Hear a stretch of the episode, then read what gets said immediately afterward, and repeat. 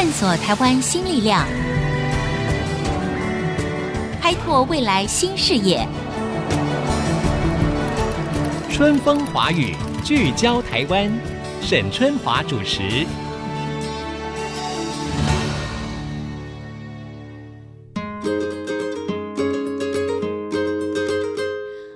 各位听众，大家好，欢迎收听《春风华语》，聚焦台湾，我是沈春华。除了我们每个星期的播放之外呢，也欢迎全球华人透过我们的官网，也就是 triple w 点 i c 九七五点 com 来做线上随选即听。哎，今天节目一开始呢，真的很想问一句：大家好吗？因为这一波的防疫大作战，哈，除了当然有不少人哈必须要做居家隔离跟检疫之外，其实我们每一个人，我们的生活、我们的工作，其实都大受影响了。我们也都大量减少了社交活动，我们也就不再出去跟朋友一起吃饭了，哈。那很多餐厅的生意呢，也受到很大的影响，很多人的工作可能暂时留职停薪，哈，他的收入也受到影响。这是一个非常非常大的全球要共同面对的挑战。我有一个朋友跟我说，他觉得他都要得恐慌症了哈。我说不，我们一定要利用这个时间哈。纵使我们觉得再不方便，纵使我们跟过去所有的生活的节奏是不一样的，纵使我们被迫。不能做很多的事情，在过去我们可能是理所当然的，跟朋友吃饭啦、唱卡拉 OK 啦、去看电影啦、去逛街啊等等的，或者跟我们的孩子随时的拥抱啊。纵使我们被迫不能够再做这些事情了，但是呢，他却给我们一个非常好的机会，去重新思考：当这波疫情过去之后，我们是不是可以用一个更健康、更同理心的、更良善的意念来对待自己、对待别人？对待这个地球，比如我自己呢，我现在有两个小孩，他们正好都在美国的西岸，一个就学，一个在工作，他们都是要将来回到台湾，把他们自己的所学奉献给台湾的。但是现在正好碰上了这一波的疫情，所以呢，他们一个就关在家中啊，就透过视讯念书上学；另外呢，就是透过电脑，那么在家中工作。当然，采购物资也是一个问题。然后呢，年轻人嘛，你想想看，要连续这么久的时间要关在家里面，这当然是一个身心灵的一个大考验。所幸呢，拜现在的三 C 产品之福，还有这个所谓网络的传输，哈，真的，我觉得降低了我们彼此之间的思念或者是很忧虑的心情，哈。那每天呢，我会跟他们聊聊天，当然也会寄一些必要的物资，因为大家现在最常见的就是什么泡面啊、什么干拌面之类的。OK，好，我觉得这都是一个非常好的学习，所以也希望我们的听众朋友在这一段的非常时期当中，我们都不要浪费的这段时间了。我们都应该要好好的安顿我们的身心，当然一定会有一些很大的挑战啊，尤其很多人的工作受到了影响，但是我们一定要熬过这段期间，好，因为毕竟身体健康，留得青山在，不怕没柴烧，所以有很多的小枝小节，我们该忍的，我们就大家一起把它忍耐过去。那因此呢，在今天的节目当中呢，我们也是要透过电话访问的方式。诶，今天的内容我觉得轻松有趣哦，也可能很多人对他是很好奇的。可是我们完全难以一窥究竟。那我到底是今天要跟大家分享什么呢？我们到底是请到谁呢？我相信所有的听众朋友啊，应该都看过恐怖片或者是惊悚片。不过我先说一下，我是不敢看恐怖片的，我是属于胆小的那种人。但是我知道，我很多朋友很喜欢看惊悚片，哈，那这里面就会有一些很可怕的镜头，有没有？那这些东西当然呢，我们理性上知道它是假的啦，但是我们看到它的时候，因为它实在做的太拟真了，所以我们看到是还是会心生恐惧。这就是大家跑去戏院自己吓自己的原因嘛。那这些东西到底是怎么样做出来的呢？诶。这就是我们今天要介绍的这一位了。这个呢，就是要透过所谓的特效化妆师，用他们的巧手，还有他们的创意、专业，把它做起来的。而且今天这一位呢，他在二零一零年的时候哦，哈，十年前哦，他参加国际特效化妆大赛。诶，我如果没记错的话，他那年好像才二十四岁，非常年轻。英雄出少年呐、他那一年呢就打败了全球超过三百位好手，成为这一个国际特效化妆大赛的奖项里面，史上第一位华人的冠军得主，了不起吧？他到底做过哪一些电影里面啊？等一下我们就请他来聊一聊。那这些特殊化妆是怎么样画出来的？好，这一位呢，就是陈维颖特效化妆师哈，陈老师，因为他很年轻了，很美丽，我就称呼他维颖哈。维颖现在就在我们的电话线上，维颖你好。嗨，各位听众朋友，大家好，主持人好。OK，好，维颖，我说你长得美丽不是没有原因的哈，因为我看过你的 照片，而且呢，据说很多人就说你神似这个周迅跟侯佩岑，你自己认为吗？应该有一点哦。所以呢，大家都说他是特效化妆界的周迅或者是侯佩岑啊。我这样讲呢，给所有的听众呢一点想象的空间。维颖，你这么一个美丽的女孩子，你应该学美妆才对呀，把自己画的美美的，对不对？怎么去学那些呃很恐怖的这个特效化妆呢？因为其实我自己会成为特效化妆师，我觉得是个意外。嗯嗯，我在大学的时候参加电影社，后来成为电影社的社长。那因为在电影社里面就要安排很多大家一起看的电影，所以在看电影的过程中，我就慢慢的被很多奇幻、奇特或是恐怖的角色吸引。哦，那你属于暗黑人物。我开玩笑的哈，因为我小时候就特别喜欢一些奇幻的东西。嗯、OK OK，嗯哼，对。然后是后来我在一个电影的杂志上面看到一具尸体，哎呦，然后这具尸体让我是真的想要踏入这一行的原因，啊、因为那具为什么他有什么地方吸引了你啊？因为那具尸体真的太逼真了，然后他胸口。哦身上的胸毛那些全部都做的非常逼真。好，Anyway，那那个所谓的大体或者遗体哈，完全是假的吗？不是用人去化妆的吗？它是实际做出来的一个特殊道具。哦，对，我以前也是以为说，哦，就是找个人躺在那边，对，上个颜色。但其实当时看完这本书，我才了解到，原来有一群人专门是在电影幕后从事这些工作的。嗯。那你被他吸引，你是觉得说哇，居然会有这么样的技术，这样子的一种巧手，把它画的这么逼真吗？还是你对于那种看起来很可怕的伤口，你很感兴趣啊？其实都有哎、欸，其实就是我在看这一具尸体，嗯，我就当时自己心里面就许下了一个愿望，我就说我梦想要做一具尸体出来。哎、欸，你你太奇特了，真的！我相信那一座尸体的创作者从来没有想过，他做的这样的一个拟真的尸体，会启发了一个女孩的梦想，也成为一个特效化妆师。哦，他的贡献蛮大的。那我 觉得最好笑的是，是我拿着这一本书跑去找我爸的时候，对我说：“我说老爸，你看，天哪，居然有人做尸体做的这么真，这么厉害。”我就说，我就是想要学这个，uh huh. 然后我爸也很淡定，他就说，哦，看起来很酷啊，那你就去查哪里可以学。哇，那难怪有你这个女儿了，因为你爸跟你一样酷啊！哎呀，那太棒了。OK，好，哎，你知道吗？如果你问了另外一个爸爸，他的反应可能是完全是不一样，可能也会大发雷霆哦，想说你这样漂漂亮亮的，你给我去画尸体，对不对？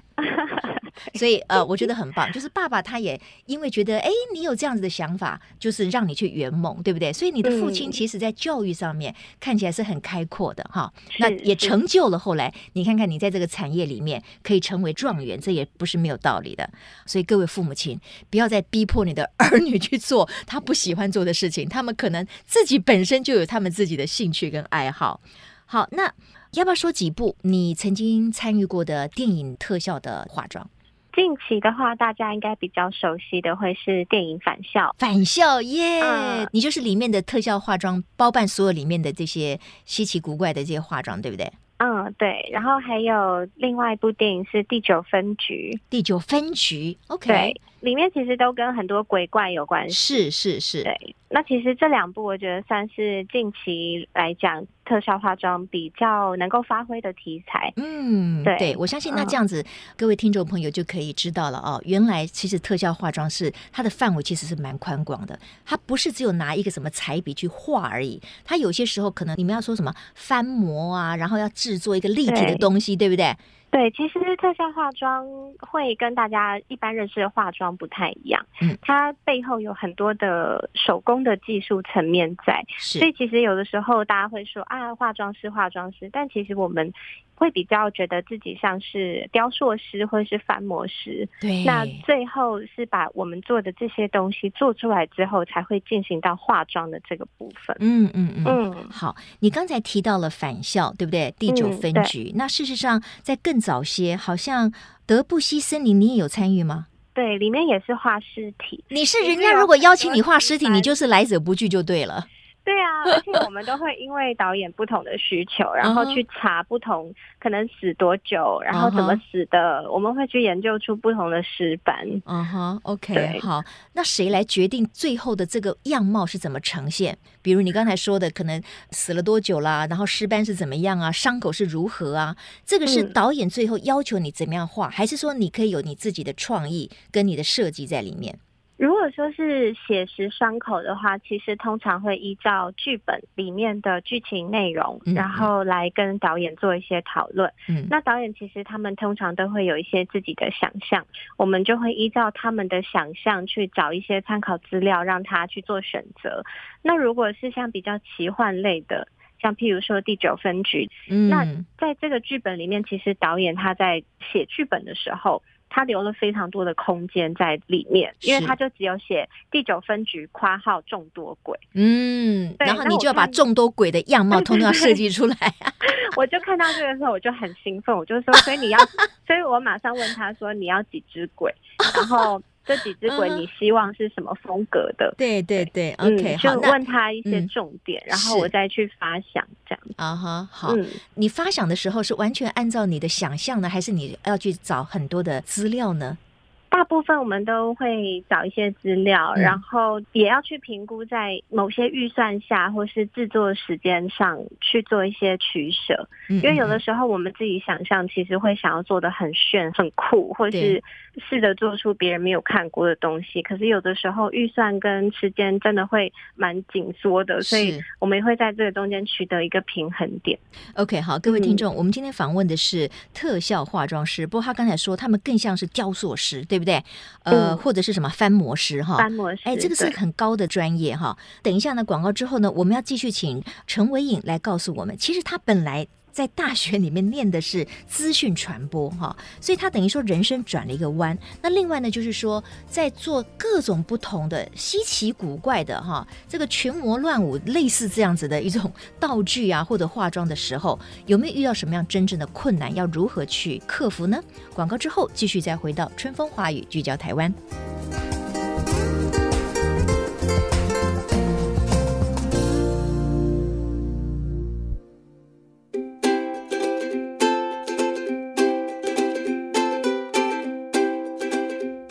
各位听众朋友，欢迎回到春风华语，聚焦台湾。在全民防疫抗疫的此时呢，今天我们透过电话访问的是一个国际级的特效雕塑师、化妆师，或者是翻模师，就是专门配合各种的电影里面的一些特殊的化妆或者是道具啊。陈维颖，那维颖其实呢，根据你刚才的说法，我认为哈，你要完成很多导演的要求，其实你可能每一次都有新的挑战。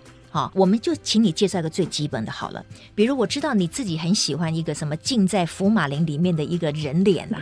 哎呦，我觉得你这个女孩也是够怪的。那我看到了那个照片了哈。各位听众，如果你喜欢看恐怖片的话，你现在想象一个镜头，就是那个陈维颖一个美美的女孩呢，她旁边她最喜欢的她的一个作品，就是一个她做的一张人脸，然后这张人脸呢。泡在那个福马林里面，那这整个的就是一个电影里面的需求，是不是？这张脸是怎么出来的？这张脸其实是一个展览，为了一个展览哦，为了展览做，对对。因为我看到的这个照片哈，嗯、这个是发泡乳胶什么经典妇科的福马林人脸作品。你说你是为了一个展览？因为你把这张人脸就好像这个人脸皮嘛，哈，它是一个立体的五官，浸、嗯、在一个福马林的一个透明的罐子里面，对不对？嗯，那那个男生的样子你是怎么样设计出来的？你有拿谁的照片做范本吗？嗯、你的朋友应该很不希望你把他们当做范本吧？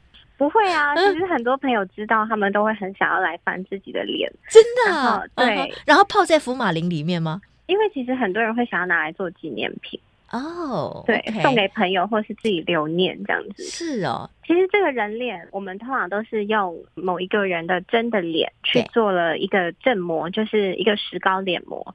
石膏脸模下来之后，我们再去翻一个倒模出来，再灌入细胶或是灌入发泡乳胶，其实就可以制作出像这样子的脸皮。所以你认为这个过程其实反而是简单的，嗯、并不难。对，这个过程其实蛮简单的。如果说今天是要去改变人的外形，譬如说变老，嗯、或者是把它变得像妖怪一样，那个雕塑的复杂程度就会相对比这个人皮还要来得更高。哦，嗯，那你喜欢的这张作品，就是那张什么福马林人脸，它是根据谁的脸去做翻模的呢？就是一个朋友的脸而已。哦、对，他他知道最后的呈现是这样子吗？嗯，知道啊，但是我觉得大家看到它，因为这个展览其实是我在两三年前那时候星光三月他们有邀请我们不同的艺术家去做一些展出，那我们就是运用我们自己的。长才跟我们擅长的材质，嗯。嗯，那当时我就设计了一个虚拟的人体的酒吧，嗯，嗯，嗯，里面所有的东西都是跟人体有关，譬如说有人脸的福马林的罐子，对，然后还有耳朵的椅子等等这样子 okay. 对。那有什么手指啊、嗯、脚趾这种东西吗？对对对，那制作这些东西对你来讲，因为我知道你后来是到加拿大特地去念了特效化妆或者是翻模的技术嘛，所以你是有你的专业的训练的。但是你在大学的时候，其实念的是资讯传播嘛。嗯，对、哦。那当然，你在节目一开始的时候，你有说了一个缘由哈，就是说，哎，你觉得这个尸体可以做的这么真哈，这个毛发做的这么栩栩如生，就引发了你的兴趣哈，所以你一路走来到今天嘛。那在这个制作这个所谓的各种不同的特效的道具的过程当中，你觉得遇到过最大的挑战跟困难度最高的是哪一个任务？会觉得就是无头女尸哦，因为在台湾其实这是。台湾第一具无头女尸，然后也是属于比较精致，导演可以非常仔细的去做拍摄的。那因为就是有高标准的这个要求在，嗯、可是我们制作的时间很紧绷，然后我们所有的团队里面其实也只有一个男生，嗯，那大家其实就是女汉子，所以在制作这个过程中的时候，每天我们是做三个多礼拜不到，对。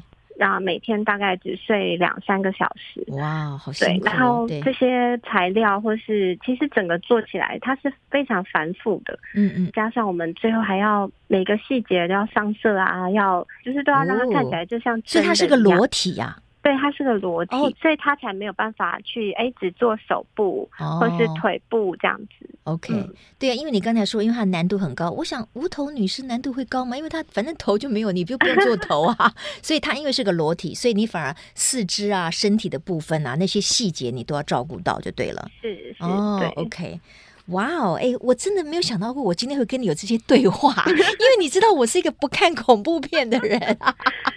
但是呢，我被你说服了，因为你觉得哦，它是一个，其实这也是个艺术，它是个专业啊、哦，而且对你来说了，你觉得最有成就感的地方，会不会就是你可能要制造某一种伤口或者是一个特效，然后你想用了不同的这个材质，然后哎，你成功了，这会不会是你一个很大的成就感？我觉得，就是每一个电影案来说，嗯，对我来说都蛮有挑战跟蛮有成就感的，尤其是可能曾经没有做过的。那可是在这个过程中，我们会跟我的团队一起讨论，我们怎么去克服这个问题，嗯，大家一起去想办法解决。在最后每一次成功的时候，你就会觉得哇，就是大家的团队的力量，然后跟我在可能在做决策的时候，觉得哎，好险我没有做错决定这样子。嗯嗯嗯嗯、对对.我觉得这些东西都累积起来，其实蛮宝贵的。嗯。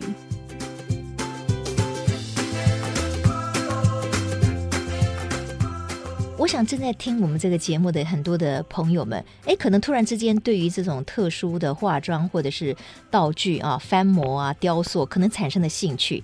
你可以介绍一下，其实做这种特殊的道具或者是化妆，它的材料是不是也是五花八门、非常特殊？大概会包括哪一些材料呢？会包含像石膏、石膏、水泥石膏，嗯、或是石膏绷带，嗯，还有翻模的一些藻胶或是翻模细胶，嗯哼，对，那灌入的材质可能就有分细胶或是发泡乳胶跟液态乳胶等等。嗯其实跟很多化学东西也有一些关系，对。对，所以呃，我知道好像你们在工作室里面，其实是会闻到很刺鼻的化学药剂的味道，对不对？就是挥发性的液体比较多，嗯，OK，所以你看哦，如果我们用特效化妆师，我们可能就陷入一个迷思了，以为你们只不过同样就是跟化妆师一样，拿着可能画笔彩妆，只是画出不一样的东西。嗯、现在我们知道了，这个特效的这个翻模师、化妆师、雕塑师，其实他要做的是更多的。高难度的挑战，但是也有一部分是真的是用笔画出来的，比如说一个伤口啦，如何让它看起来就像是真正刀子刚刚刮过，对不对？或者结痂啦，或者是说这是三天以后的伤口，跟可能一个月以后的伤口，那个感觉可能不一样。那这些你们是不是都要很细腻的去处理？对，我们会去做一些颜色上的区别。那尤其是在电影里面，又特别讲求。剧中的一个时间轴，嗯嗯嗯，对，那可能这个伤口今天拍是新鲜的，可是明天拍是三天后的。所以我们就会做形状上跟颜色上的改变，然后最后大家观众在看电影的时候，整个伤口是连贯性的下去，这样。嗯，那我知道，就是说，好像你在参与电影的时候，哈，有一次好像也有突锤的这个经验，哈，就是你原来因为没有时间测试，结果他真正在拍的时候呢，好像出了一个大状况。你要不要把这个过程讲一下？哦，对，那个是我记得是拍一个广告案子，然后当时大家其实也都没有经验，所以我就觉得我。照我自己逻辑来推想，这样子执行跟制作没有问题。可是，在现场的时候，因为一些我记得是一个小助理，他跑到前面去让那个模特儿身体产生亮光感，就后来我才知道，哇，原来他淋了婴儿油上去。然后我们其实，在卸妆的时候都是用一些高油脂的婴儿油或是特效卸妆油去做卸妆。一知道哇，他全身都是婴儿油的时候，我就整个头皮发麻，然后那个东西就开始剥落，哦 对，所以就很惨，非常惨。对对对，不过你这样子一路走过来，你做这个特效化妆。已经多久了？今年迈入第十年，第十年嘛，好，你等于是在刚入行的时候，你就得到了一个国际性的大奖。当时应该很多人都跌破眼镜吧，想说你这么年轻，你有没有太多经验？你居然得了一个 国际大奖，嗯。我觉得其实连我的老师都蛮压抑的，嗯嗯嗯，但是因为我在班上其实算比较不太讲话、比较安静的学生，是。可是我是每天都留到学校留到最晚，就是会练习啊、嗯，会想要让自己的作品越来越好的，嗯嗯嗯，对.然后会参加比赛，其实也是。也是一个意外，然后就觉得试试看吧。对，对无心插柳、嗯，结果没有想到吓坏了一缸子人，得到了一个国际的大奖哈、嗯。那也开启了你这一条特殊化妆的道路。好，那因为今天时间有限，我觉得最后要不要请韦颖告诉大家，就是说，如果有一些年轻人或者任何年龄的人了，他们也觉得说，哎、嗯，那我也很想要走特效化妆这条路哈、嗯。那你要不要先简单的说一下，就是说台湾的特效化妆的市场到底情况怎么样？嗯、那如果说真的想要走特特殊化妆这条路的话，那你会给什么样的建议？嗯、台湾的电影其实这十年来，我自己的观察是一直都有在进步。嗯，那因为我们会跟很多导演或是编剧去让他们在写剧本之前就去了解一些特殊化妆的制作，可能需要花多少的预算、多少的时间，那他们会比较敢下手去写一些特殊的角色。对对，那我觉得其实这样子的良性循环，这个产业才会越来越好。嗯，然后我们现在在台湾要学习特效化妆，其实也不难。像我们工作室一直都有在培训专业的人才，那很多现在跟着我的团队也都是当时来上课的学生。哦，那其实所以你们有开课吗？还是怎么样？有有有，我们开课大概八年多了。哦，所以一般人有兴趣想要去上课，这是可以的，有这个管道。对，也是可以的。那我们就会透过现在我们所有在线上直接使用的材质，都会直接交给学生。嗯，那学生就可以知道说，哦，原来业界的特化师是在用这些材料，就比较快能够进一步了解。那因为现在其实都是网络的时代嘛，所以其实也有很多线上的课程。像现在我自己也都还是在上一些线上的课程，你可以直接上美国好莱坞一些老师开的课。哇，所以其实都是可以透过网络直接进修的。嗯哼，嗯，OK，因为。在整个全球来讲，哈，其实电影工业还是相对非常的蓬勃发展，尤其是在一个网络时代里面，大家很容易就是宅在家里面看各种不同的电影嘛，对不对？对。所以，如果是以产业值来讲，做特效化妆或者是雕塑、翻模这件工作，它是可以有很高的报酬的吗？应该不会到很高的报酬，因为 大部分其实都是还是靠劳力，所以我觉得真的要踏入这一行，第一个真的要很喜欢电影，然后第二个你要对于手做的东西非常感兴趣，然后第三个就是真的不能够。怕吃苦，对，还有第四个，你要像陈伟颖一样，要喜欢尸体，就是你要喜欢很特殊的那个东西，然后有这个探究的心情哈，把它真正完全的做出来。嗯嗯、今天分享了陈伟颖的故事，还有让我们一窥特效化妆、翻模雕塑的这样的一个经验，让我们又长了不少知识哈。很谢谢陈伟颖，然后也希望你继续努力加油喽。谢谢谢谢，好，那我们要跟所有的听众朋友说再见了。下周同一时间，春风华语聚焦台湾，我们空中再见。谢谢维颖，拜拜。谢谢，拜拜，拜拜，拜拜。